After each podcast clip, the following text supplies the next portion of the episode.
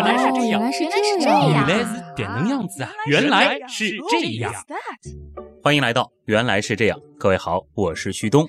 大家好，我是姜文。转眼呢，又到了十二月了啊，二零一七年的最后一个月了。嗯，眼看着呢，一连串的尾牙聚餐也在眼前了啊，所以今天呢，就和大家聊一个比较应景的话题。事实上呢，这也是一个已经挖了有两年的老坑了。没错啊，似乎在原来是这样最开始聊与吃有关的话题的时候呢，就一直在说以后有机会可以做这样一个系列，那就是为什么经过烹饪这个过程，原本平平无奇的食材会变得如此的好吃？哎，为什么几乎是同样的食材和调料，仅仅因为火候或者烹饪顺序的区别，口味上又有可能一天一地？忽然感觉厨房就是每家每户自带的一个实验室啊！哎，说的太对了。在我们习以为常的烹饪或者说是烧菜的过程当中，其实呢是隐藏着许许多多的物理和化学变化的。那今天呢，就让我们一起走进这厨房里的科学。这一次呢，旭东看来是要扮演东大厨了，要不然我就本色出演一个吃货吧。这个江女侠是谦虚了啊，听闻你的厨艺也是十分了得的。哎呀，没有没有，呃，那顺便提醒大家一下啊，今天这期节目呢可能会涉及到很多的美食，嗯所以呢不建议大家在深夜或者是空腹的时候收听。对了，如果让姜文评选你心目当中的日常美食前三名，你会怎么选呢？嗯，羊肉串啊，牛排、嗯，红烧肉，发现了你是妥妥的食肉族啊。。对，而且好像还有个细节啊，嗯你提到的这些做法几乎都是需要煎炸烤的。那当然啊，白水煮或者是清蒸的肉是你们健身的人吃的吧？就感觉少一点肉香。嗯，哎，你是不是想说煎炸烤这样的方式到底隐藏了怎样的秘密，嗯让肉变得这么香？哎，我相信啊，当我说到煎炸烤肉的时候，嗯有些厉害的刀友应该已经猜到了。今天呢，首先就要和大家来说说大名鼎鼎的美拉德反应。一九一二年的时候呢，法国化学家美拉德发现啊，甘氨酸和葡萄糖混合加热的时候呢，会形成一种褐色的物质。后来呢，人们又发现这类反应不仅仅会影响食品的颜色，而且呢，对食物的香味也起着重要的作用。一九五三年的时候，John Hodge 等人呢是对美拉德反应的机理又提出了系统性的解释，大致呢是可以分成三个阶段，并且呢他们是将这个反应正式命名为美拉德反应，而这种反应呢其实是一种普遍的非酶褐变反应。啊，怪不得肉在火上烤了之后颜色会变成褐色了。那以后我们就要说它褐变了。要这样说也可以啊。那其实提到褐变啊，在烹调食物的过程当中，能够让食物颜色变深的呢，还有一个非常经典的反应，那就是焦糖化。诶，不知道大家有没有在家里做过这个拔丝啊，或者是熬过焦糖？原本白白的砂糖加热融化之后呢，浓稠的糖浆啊会慢慢的由无色变为浅黄色，再然后呢逐渐变成深褐色，直到最后是黑褐色。而且不仅仅是颜色上，它的味道其实也会发生变化。一开始呢，尝起来是甜的，但是闻起来没有气味。但是随着颜色的变深，就会逐渐的出现酸味和些许苦味。更重要的是，会同时散发出丰富的香气。有有有，对对对，我说这个拔丝地瓜为什么这么香呢？原来是这个道理。对，当然了，焦糖化呢，其实还涉及到了许多的化学反应啊。这个过程当中形成的反应物也有数百种之多。而这个剧烈的变化呢，又使得很多的糖果和甜食产生了美妙而复杂的口味。这些味道呢，和它们本身的蔗糖原料完全不同。那这也就是为什么焦糖会如此的惹人喜爱了。那前面说的美拉德反应和焦糖化有什么区别呢？嗯，这里还是要强调一下啊，美拉德反应呢，它也不仅仅是烤肉的过程当中才存在的。我们熟悉的面包外皮、深色的啤酒、咖啡豆的烘炒等等，其实都有美拉德反应参与。它呢能够带来比焦糖化更加丰富及美好的变化，能够使得主成分为非糖类的食物在烹煮之后有着更多样的颜色和气味。那这么好吃的反应它是怎么发生的呢？食物当中的还原糖啊、碳水化合物和氨基酸蛋白质在常温或者是加热的时候呢，会发生一系列复杂的反应，其结果呢是生成棕黑色的大分子物质，我们叫类黑晶或者称拟黑素。这个过程当中，除了产生类黑晶之外，反应过程里呢还会生成成百上千个有不同气味的中间分子，这个很重要。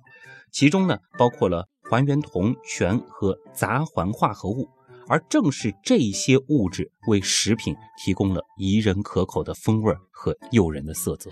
啊，感觉很多菜为什么好吃，应该就是焦糖化和美拉德反应的共同作用结果。嗯，很对啊。借此机会呢，我们也来介绍一种焦糖化加美拉德反应的经典美食啊，嗯就是红烧肉了啊。我们通常做红烧肉的时候呢，会用酱油来上色，对啊吧？嗯呃，通常会用一点这个老抽啊，但事实上其实可以完全不用酱油，仅仅利用焦糖化和美拉德反应让红烧肉变红。啊，方法呢其实也不难，把这个油加热之后啊，加入白糖，然后呢用小火继续加热搅拌。糖融化微焦并且冒小泡的时候呢，加入处理好的五花肉，翻炒两分钟左右，再加上黄酒和一些佐料，倒入砂锅。再之后呢，继续加点黄酒，量呢是到肉刚好被浸泡为宜，小火烧上十五分钟，加盐，然后再烧十五分钟左右就好了。哎，这种方法倒真的没试过，嗯回去就试试。对，它也可以让红烧肉变红，这个就很好玩了。那姜文，你再试试分析一下啊，这其中的上色反应过程分别是怎样的？我觉得这个不难。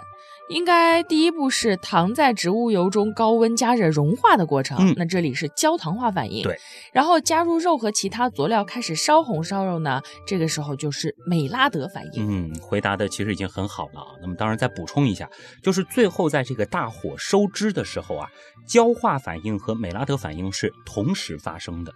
而事实上呢，我们平时吃的酱油、醋、啤酒、可口可乐等等啊，这些佐料和饮料，其实它们的这个颜色全都是靠着焦糖来着色。啊，可乐也是啊。对，那如果学会了纯糖着色法来烧红烧肉啊，真的就可以不用酱油了。但是要做出好的焦糖真的很难。嗯，很多人其实在家里想试这个拔丝啊，往往嗯都会失败。当然，大家也根本不用为自己熬不好焦糖而气馁，因为这东西甚至可以称得上是一种高科技。比如说可口可乐，它其实有一个非常关键的成分，就是一种耐酸的焦糖，这个呢就是它的核心机密之一了。很多高手烧红烧肉味道非常的好，哎，除了其他的这个佐料之外啊，关键就是他们加的这个糖非常的适量，火候处理的也很得当。那么这个时候呢，产生的美拉德反应和焦糖化反应产物就刚刚好。哎，其实呢，他们就无意当中成了控制美拉德反应和焦糖化反应的高手。当然了，像是红烧鱼、红烧鸡，还有烘烤饼干和面包、烤红薯，哎，只要是涉及到氨基酸和糖的加热过程，这个里边呢都会发生美拉德反应，同时也会发生焦糖化反应。美拉德反应和焦糖化反应呢，其实也是食品化学和香料化学当中最著名的反应。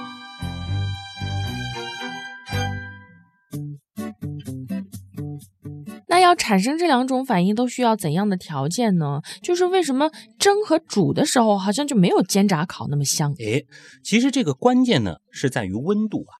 焦糖化和美拉德这两种反应啊，虽然在常温下也是可以进行的，但是如果需要快速进行，则就需要相当高的温度了。砂糖的焦糖化作用呢，通常大约在一百六十五摄氏度的时候最为显著，而美拉德反应温度呢是低了差不多五十度，但也需要大约一百二十度。那又由于美拉德反应来自分子间的交互作用，需要消耗大量的能量，因此呢，大多数食品的变化只是在表层，而且呢，得在干热的情况下才能够发生。在水分蒸发之前，我们都知道温度是不会超过一百摄氏度的，所以呢，我们平时所用的这种水煮和清蒸的方式啊，是没有办法把水提升到能够发生美拉德反应的温度的，那也就不会发生褐变，并且产生特殊的香味儿。而煎炸烤的温度就高多了。对，那么当我们用油来煎炒或者是用烤箱烘烤的时候呢，食物表层啊会迅速的脱水。温度呢也会上升到与周围的环境相同，大约呢可以达到一百六十到二百六十摄氏度，香气便会随着美拉德反应从食物当中散发出来了，颜色呢也会发生相应的变化。要是路过炸鸡摊啊，这个，哎呦我的天，实在是太诱人了 啊！其实啊，我们在烧饭的时候，很多人也会有一个小技巧，就是在炖煮食物之前，会先将这个材料在锅中。用油炒一炒，没错。那么这个呢，其实也是为了让食材可以提前发生美拉德反应，产生更多的香气。这个呢，就可以使之后炖出来的料理啊，味道更加丰富了。这就有点奇怪了哈，为什么所有的健康食谱似乎都不推荐煎炸烤，而是推荐清蒸跟水煮呢？你说炸这种方法会摄入过多的油脂，我能理解，但是煎和烤其实油脂控制的已经很好了，对，应该完全不用担心过多热量的问题呀。是。我是这样想的啊，估计呢，健康层面的考虑啊，主要是因为美拉德反应呢，它有可能会产生潜在的致癌物质啊。呃，因为油脂温度过高的时候呢，会迅速碳化食材，那么除了影响风味之外，还会带来比如丙烯酰胺这样的物质。那么这种物质呢，就可能会破坏我们的 DNA 和神经系统。而在针对大鼠的实验当中，也证实啊，丙烯酰胺呢会让他们罹患癌症。天哪，这还让不让人愉快的吃炸鸡、烤肉、煎带鱼了呀？我们还是要说啊，抛开剂量谈毒性呢，都是耍流氓。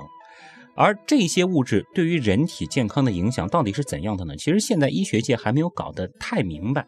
那我个人认为啊，没有必要因此完全放弃煎炸烤这样子的美味的烹饪方式啊，只要别天天吃、顿顿吃就好了。嗯，你说为了绝对意义的健康，彻底割舍美拉德反应带来的美味，这种日子吧。这么寡淡，我觉得心理不健康，对心情不好。说的也是啊。其实呢，油脂在烹饪的过程当中啊，带给我们的还不仅仅是可以让美拉德反应更容易发生，以及更多的热量。由于大多数的香料它都是脂溶性的，那通过油脂，这些香料当中的风味物质呢，就得以更加细致的渗透到整份食物当中。并且油脂也使我们的食物带来了柔润的口感，远高于水的沸点的油脂更是令食物表层脱水，从而造成了酥脆的质地。哦，脆，就是炸鸡、炸薯片、烤曲奇那种酥脆。诶，呃，顺便说一个题外话啊，我们之所以对酥脆的口感有格外的偏好啊，似乎呢又可以从演化上去找找原因。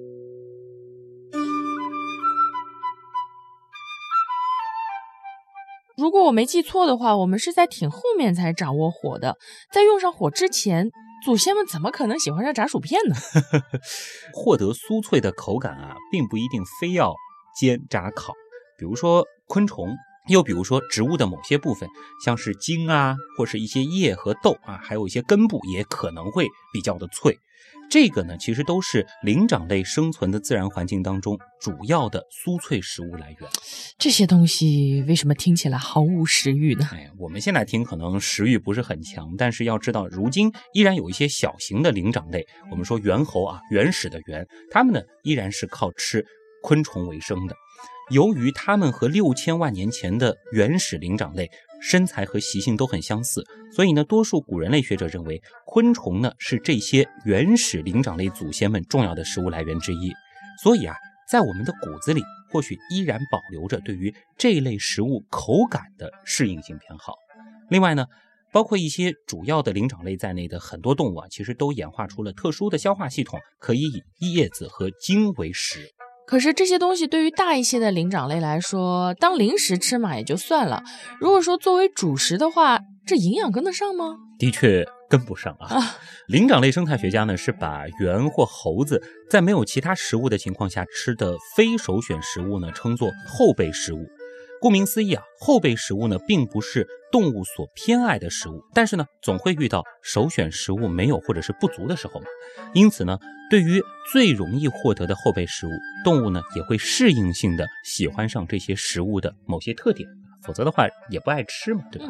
那么对于人类来说，后备食物，哎，比如说昆虫或新鲜的蔬菜，这个当然是曾经的我们啊，它们最大的吸引力呢，可能就是脆了，而脆的口感呢。可以使得相对普通不甚可口的后备食物变得更容易接受，所以就有分析说，人们喜欢酥脆食物，它其实是一种天性，而这种天性呢，非常有可能就是演化适应的结果。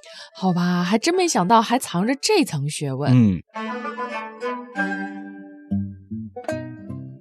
我记得之前在说油的那期节目里啊，最后好像是说过一个乳化反应。对，那这就解释了为什么煮之前煎过的鱼汤会变白的原理。嗯，记性很好啊。那么简单的给大家回回课，这个呢是因为脂肪当中啊含有很多的两性分子啊，比如说卵磷脂。以及发生皂化的油脂等等，那么这些分子呢，就如同是天然的乳化剂一样，让油性分子可以稳定的漂浮在水中，从而形成奶汤。嗯，所以不能单凭汤的颜色来判断有没有营养哦。嗯，那么其实和油有关的厨房里的科学还有很多啊，不知道大家还记不记得，我们当时其实说过，动植物油的结构呢，主要是甘油三酯。也就是说，是三个脂肪酸分子和一个甘油结合而成的。而脂肪酸的结构呢，又分为饱和、单不饱和、多不饱和几种。通常来说啊，无论什么油呢，其实都含有这三类，但是比例上是会有区别的。简单的总结一下，像是牛油、椰子油、棕榈油等油脂呢，饱和脂肪酸的含量就很高；而大豆油、橄榄油等等呢，则是单不饱和油脂的含量高。亚麻籽油、花生油这些呢，则是多不饱和脂肪含量高了。今天说的是烹饪，而不是营养。那我就想问了，这些饱和和不饱和的多少，对于美味又有什么贡献呢？嗯，很知道关键点在哪儿啊？要知道这个结构啊，其实对于烹饪当中的化学变化起着非常关键的作用。饱和的比例越高，对于高温的耐受力也就越差。那么体现在烹饪当中呢，就会反映出如下特点，那就是烟点啊。会相应的更低，比较不适合炒菜或是油炸，而更适合干嘛呢？凉拌或者是低温烹调。假如啊在烟点以上去烹饪，那么这个时候油脂呢就会比较容易发生氧化，并且呢分解出啊丙烯醛、多环芳烃等物质。如果食物当中金属离子含量比较高，或者是碱性相对较强呢，油脂还容易发生皂化反应，也就是我们所说的水解。这个过程呢，会让食物变得不那么美味。哇塞，这个生活技能 get。在中餐大厨的手艺当中呢，还有一项非常酷炫的技法，大家一定见过，那就是炒菜的时候引火入锅。哇，这是炫技啊！是。那么这种特殊的技巧呢，其实背后也是有化学原理在里边的。它呢是使得油脂发生了燃烧反应，可以缩短烹饪的时间，而且呢，油脂发生彻底的燃烧，就不会有焦糊味儿了。方法呢，其实也不是很难啊。就是把这个油烧得足够的热，然后呢倾斜锅具，让油和明火直接接触。不过呢，要求这个动作是一气呵成，不能手抖的。我觉得这个动作其实还是很难的，关键就是一气呵成，对吧？对。所以这里友情提醒大家，这绝对是属于技术流动作，小朋友千万不要轻易尝试啊。额外再说一点啊，不饱和油脂当中呢含有双键，还会发生聚合反应，在长期油炸之后呢，这个油脂会变黏。底部呢，甚至还会有胶状物质啊，那些反复油炸的这个炸鸡店啊，嗯，下边可能就会有这样的东西。一般呢，就是聚合反应的结果。真没想到，光是一个油脂的物理化学性质，在烹饪过程当中居然起到了那么多作用。是的啊，曾经我们是说过，高热量让我们本能的觉得美味儿，但是如果没有这些物理化学作用的参与，我们单纯喝油，呃，应该是没啥幸福感可言啊。听起来好恶心啊。脑洞太大，休息一下。如果听节目不过瘾，大家也可以去咱们的微信订阅号里逛一逛啊。和节目有关的更多知识干货，每周节目的 BGM 歌单，还有趣味猜题闯关，都在那里了。微信订阅号搜索“旭东刀科学”，旭是旭日的旭，东是山东竖着写，刀是唠叨的刀。其实你打旭东刀科学的拼音也是可以直接搜到的。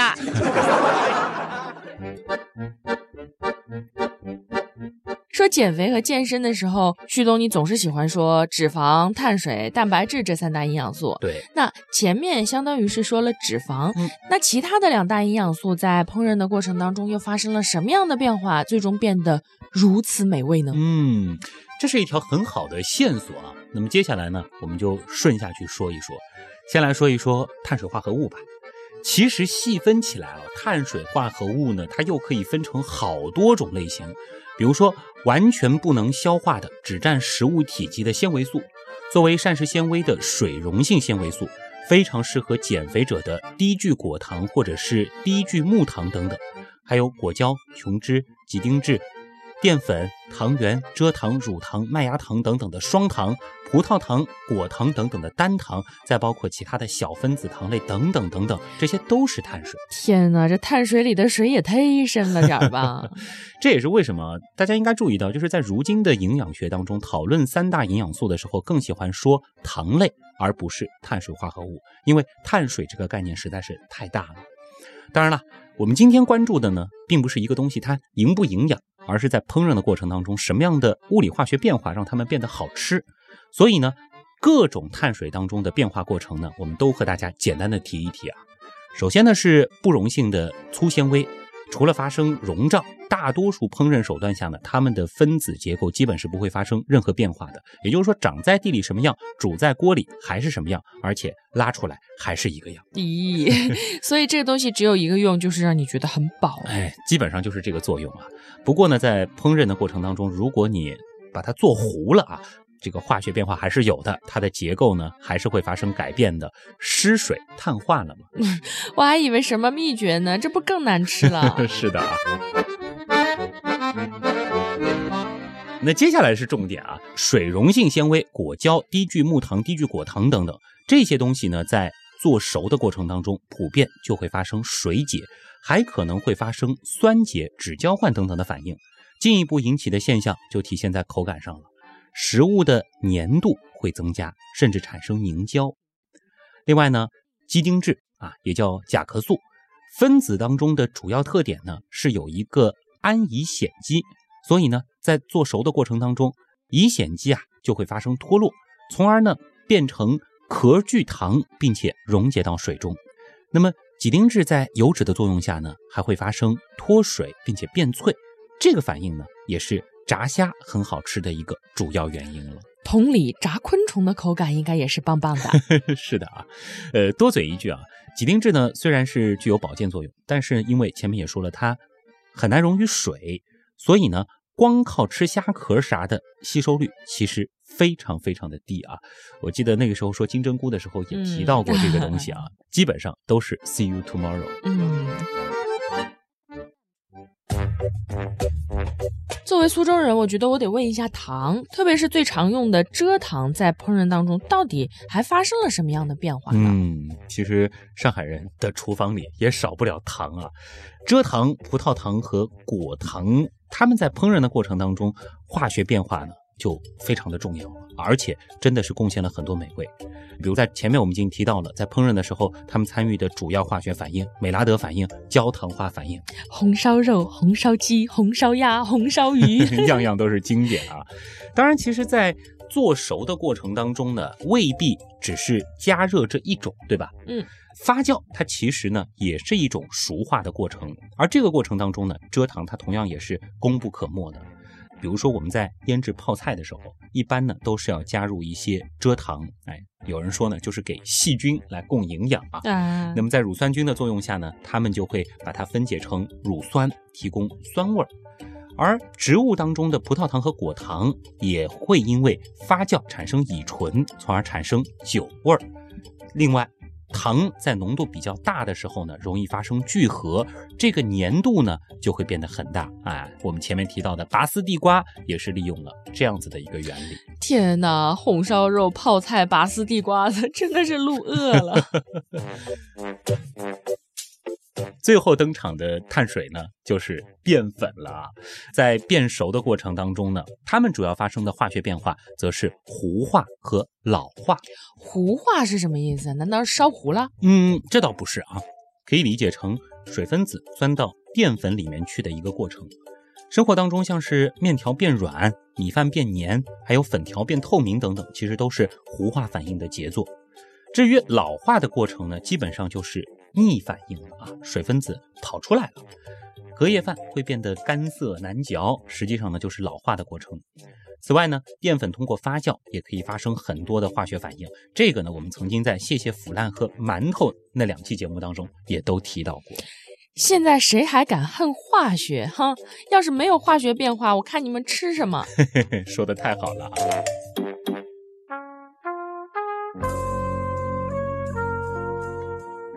那么在这之后啊，我们就要说说蛋白质了啊。可以说呢，蛋白质啊是食物在烹饪过程当中发生变化最为美妙的一类物质。嗯，谁让大部分人都喜欢吃肉呢？嗯，即使是吃素的朋友啊。像是豆腐之类的东西也是非常喜欢的。那相信很多人都和我一样，小时候呢可能好奇过，为什么透明的蛋清熟了之后它就变白了？现在我们知道原理呢，就是蛋白质变性了。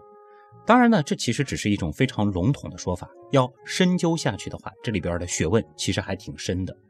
首先呢，蛋白质的变性啊，它是分为好几种方式，常见的呢就有热力。光、盐这四种，热可以理解就是加热，但是后面的三种是什么呀？我们说力呢，对应的是机械力啊，通常呢是用超高压实现的，当然还有别的方法，稍后也会说。而光呢，对应的就是电磁辐射嘛，盐则指的是离子层面的事儿。当然呢，大家也别被我说的这些术语给吓到了啊。等我解释完，其实呢，大家都能够理解。顺便要说一下。前面说光是加热，这个里边呢也有好玩的地方，比如说我们知道加热可以让蛋白质变性，但是如果反其道而行之，我们用冷冻的话又会怎么样呢？这个厉害啦，难道也会吗？是的啊，真是这样。可不要觉得这一点和我们的烹饪没啥关系。我们说啊，整个现代食品行业几乎全部都是靠冷冻技术给支撑起来的。当然了。绝大多数的时候，这种变性呢，它是会负面影响口感的。所以呢，食品业考虑的更多的则是如何降低这个反应程度。那么对于美食而言，当然也是非常重要的。懂了，要感谢这些人的贡献，从而让我们可以吃到更美味的生鱼片。那么刚才说的机械力引起的蛋白质变性，我们在烹饪过程当中有吗？好像我觉得家里一般达不到超高压的条件吧。对，这高压锅呢，其实离超高压还差得很远啊。在日常生活当中呢，我们是应用不到超高压的，但是与之类似的一种机械力的作用，也可以让蛋白质发生变性，那就是高剪切力。我相信，即使是厨艺极渣的朋友，或许都有过帮妈妈。打鸡蛋的经历啊，嗯，那么这个时候呢，我们已经让蛋白质发生了一定程度的变性了。当然，更常见的情况呢，则是我们在用高速搅拌机处理食物的时候。那这种情况的变性会有哪些口感上的变化呢？嗯，你别说这种口感上的变化，我个人特别喜欢啊。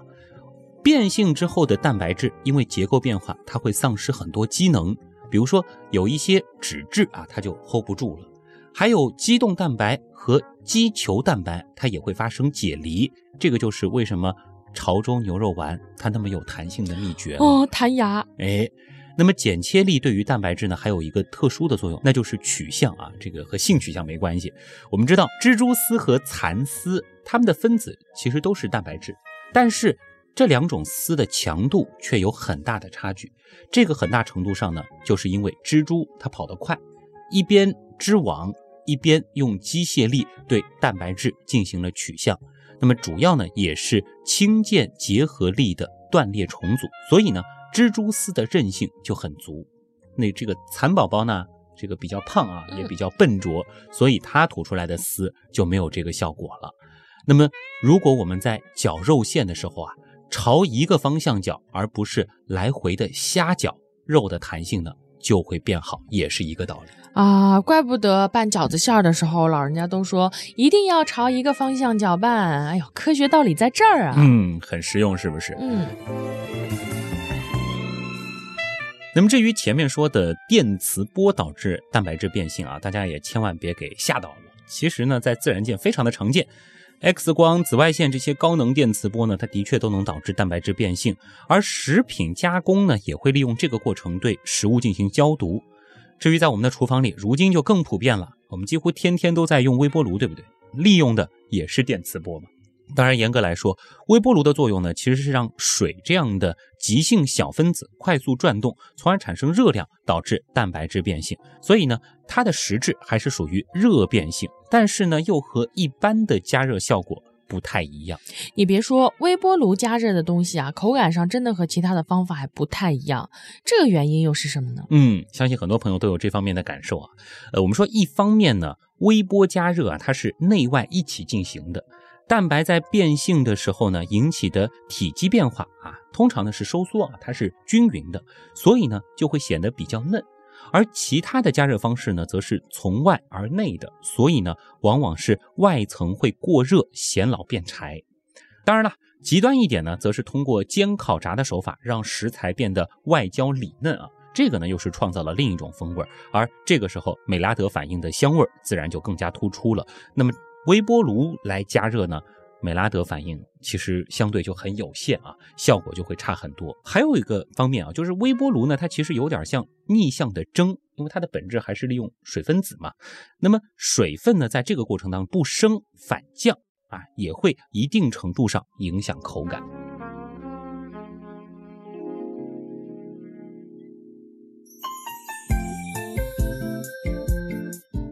那你最后提到的那个离子导致蛋白质变性又是什么呀？这个感觉特别化学的样子。嗯，听上去最高大上，但实质呢，真的不高大上。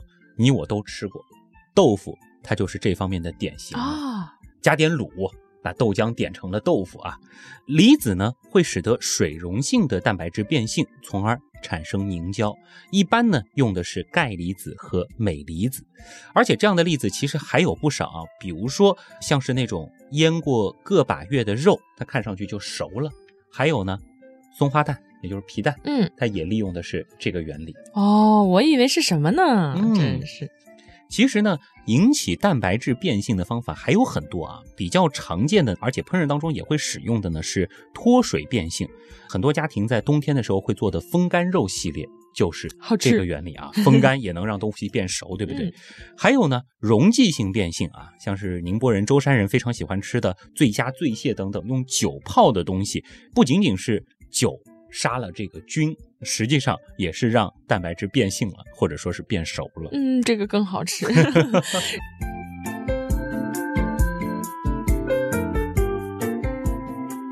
说到这里，倒是让我想到了一个额外的问题。前面提到煎烤炸，因为有了美拉德反应，所以做出来的菜呢特别的香。但是其实水煮也不是一无是处呀，比如说肉汤，对吧？其实还是很鲜的，而且呢也有一股肉汤独有的香味儿。嗯，这个里面是不是也有化学反应啊？啊，很好的问题啊。这里呢要说的就是蛋白质的水解了。我们都知道啊，蛋白质呢是氨基酸的聚合物，所以啊，如果在水中，它就会发生水解，而这个过程呢实在是太重要了，这也是蛋白质的美味之源。不过呢，在水当中，蛋白质的降解倒并不是一蹴而就的，而是一级一级的变小，就是因为它是一个很大的分子嘛，然后一点一点拆散了，于是呢，在我们的肉汤当中就会充满各种不同等级的。不同分子大小的多肽、寡肽，直至单分子的氨基酸。那很多单分子的氨基酸还有寡肽呢，其实都是鲜味的来源。大名鼎鼎的谷氨酸就是其中之一了。那为什么长时间煮肉，有的时候会煮得很烂很软，有的时候会煮得几乎很老咬不动？嗯。感觉应该都被水解了，对不对？对呀。那么这里其实是涉及到了一个烹调方法的问题啊，有机会和大家再聊呢，就是炖和煮的区别。这个问题从另外一个方面也可以回答，那就是从肉质组成的角度。我们说，通常情况下，肉里面呢都含有胶原蛋白。胶原蛋白呢是一种组成肌腱、韧带、软骨、血管的连接性蛋白质。那么在有的部位的肉当中，它呢还会有包裹肌肉纤维的作用。以牛肉为例啊，胶原蛋白呢一般是在牛腩、牛肋骨、牛肩部位比较的多，这些地方呢就经常拿来煮炖。胶原蛋白的存在呢，也会让肉啊变得很有嚼劲。但是副作用就是牛肉真心嚼不烂呢。是的啊，其实破解的方法也是有的。胶原蛋白在长时间加热的情况下呢，会分解成凝胶啊，这种像果冻一样又软又嫩的胶质呢，会让肉的口感变嫩甚至烂。由此可见啊，有的时候煮肉，当时间和火候不到的时候，胶原蛋白呢没有分解成凝胶，肉的口感呢会老的嚼不烂。但当肉经过长时间炖煮，胶原蛋白被分解，就会得到软烂的口感了。哎，举个例子啊，一般炖牛腩啊。炖一个小时到一个半小时，肉质呢还是会很紧很老的。但是如果说你把它炖到了两个半小时以上，口感呢就会变得嫩嫩的、软烂了。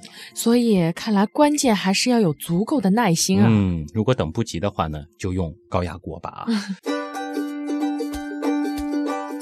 这里呢，我们还顺带的可以把煎牛肉的原理也说一说啊。一般来说呢，煎肉的部位和炖肉的部位是不一样的。煎的肉啊，当中的这个胶原蛋白含量，通常我们要求要比较的少，否则真心难嚼。嗯，我们说的极客点呢，决定性的因素就在于肉呢是由肌动蛋白和肌凝蛋白组成。哎，举个例子啊，当我们把一块牛排煎到 medium，也就是我们所说的五分熟的熟度的时候，肉里边的肌凝蛋白分子结构展开，而肌动蛋白呢仍然处于完整的状态，而。如果说牛肉内部的温度上升到摄氏六十五点五度的时候，肌动蛋白呢就会开始展开，而此时呢牛肉也就会逐渐的失去嫩度，也就慢慢变老了。由此可见啊，蛋白质对于肉质的软嫩程度啊是具有很大的决定作用。怪不得懂行的人都吃五分熟的牛排了。嗯，顺便说一句啊，别到餐厅里去点六分熟、四分熟啊，根本没有。那肉皮冻带来的那种 Q 弹口感又是怎么回事呢？我记得好像是胶原蛋白的关系，是吧？哎，这个呢也是大名鼎鼎啊。胶原蛋白前面其实也简单的说过啊，它是一类较为特殊的蛋白质，骨骼当中、皮肤当中其实都有很多，而且呢，它们有特别好的亲水性，因此呢是可以吸收大量的水分子，这也就是所谓的保水作用了啊。那么在加工食物的时候啊，它们也会溶解到水中。而当条件发生改变的时候，就会形成诸如肉皮冻那样的凝胶啊，主要就是它锁住水分了嘛。当然，这里还是要强调一下啊，虽然说我们 Q 弹的皮肤是离不开胶原蛋白的支撑的，但是吃胶原蛋白和抹胶原蛋白并不会让我们的皮肤里补充上更多的胶原蛋白。当然，天天吃炖猪蹄还是有用的，它会让你变得胖乎乎的，看着比较有福气嘛。这样看上去皮肤是更好了。说的稍微有点远，那么我说回到蛋白质的分解。很多人呢喜欢用嫩肉粉，嗯，其实呢，它主要的这个成分啊是木瓜蛋白酶，另外呢还有菠萝里面的一种蛋白酶，都可以把大分子的蛋白质切成小碎段。所以呢，有兴趣的朋友啊可以试试菠萝烧肉，它真的很好吃。我同意，哎呦我去，又饿了，也是口感比较嫩的啊。那么我们说啊，蛋白质它可不仅仅是肉、奶、蛋、豆的专利。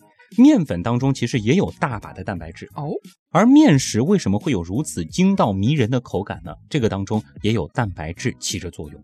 不知道大家有没有听说过高筋面粉和低筋面粉？我知道高筋面粉一般是做面包、面条什么的，嗯，低筋面粉呢就是做蛋糕、饼干比较多一点。对，那么这两种面粉最关键的区别呢，就在于蛋白质的含量了。低筋粉的蛋白质含量呢，通常是百分之九点五以下，而高筋粉的蛋白质含量呢，则平均达到了百分之十三点五左右。面粉筋道的关键呢，就在于蛋白质。蛋白质中球基发生了交联，变成了双流键。那为什么变成双流键就筋道了呢？嗯，我们说这个硫化过的橡胶啊，其实也是类似的原理。轮胎够筋道了吧？嗯。硫化的过程呢，就是用双硫键把橡胶分子给连在了一起。这还真够劲道的。那么其实啊，蛋白质在烹饪过程当中起到的作用真的是太多太多了。呃，刚刚在说油脂的时候提到了乳化，但是呢，光有油和水，乳液其实还是难以形成的，因为油它本身。和水是不相容的嘛，还需要乳化剂的参与。蛋白质呢，就是天然的两性分子，它具有乳化作用。这就是为什么我们喝豆浆啊，能够感觉比较醇厚的原因了。嗯，假如没有这个过程的话，豆浆应该就是绿豆汤的口感了。嗯，对。至于我们最开始多次说到的美拉德反应，其实也离不开蛋白质的参与。所谓的美拉德反应呢，往深了说啊，就是醛基和氨基之间发生的一系列非酶褐变反应。糖呢提供的是醛基，那氨基啊就是由蛋白质及多肽提供的了。另外呢，我们说蛋白质它也能够用来发酵，风味呢也会特别的独特。比如说火腿就是利用了这样一个过程，所以有独特的香味儿。嗯，再比如酱油也是蛋白质发酵之后的产物，这其中呢又含有了大量蛋白质分解而来的氨基酸和乱七八糟的各种分子，所以就鲜的不得了了。哇塞，原来是这样，就是这样。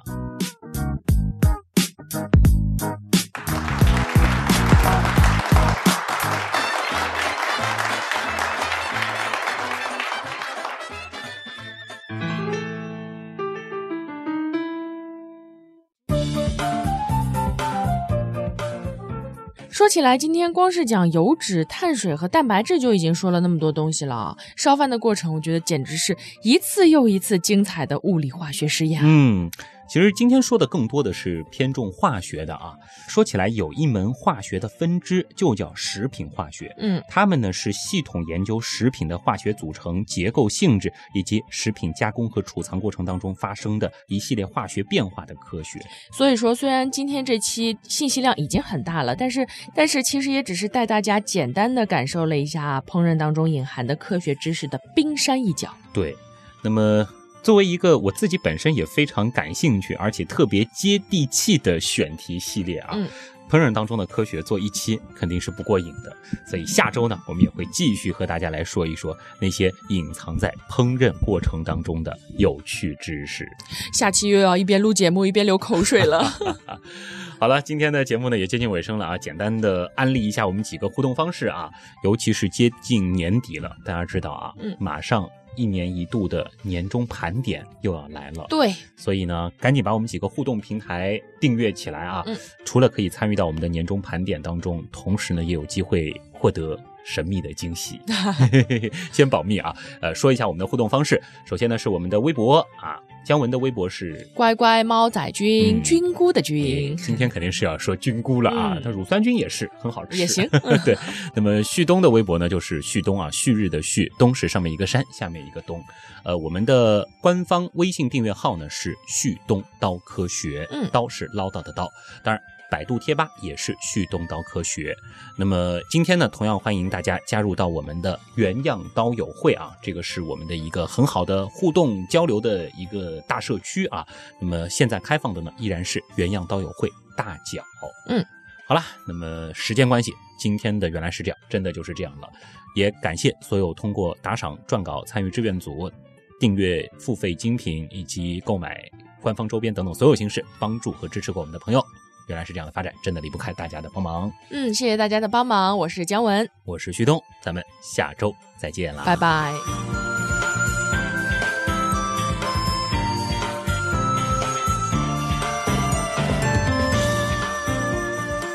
加入处理好的五发，那么加入，但是如果反其二道，蜘蛛丝和。蚕丝，蚕丝，其实也只是带大家简单的感受了一下烹烹饪烹饪烹饪。嗯。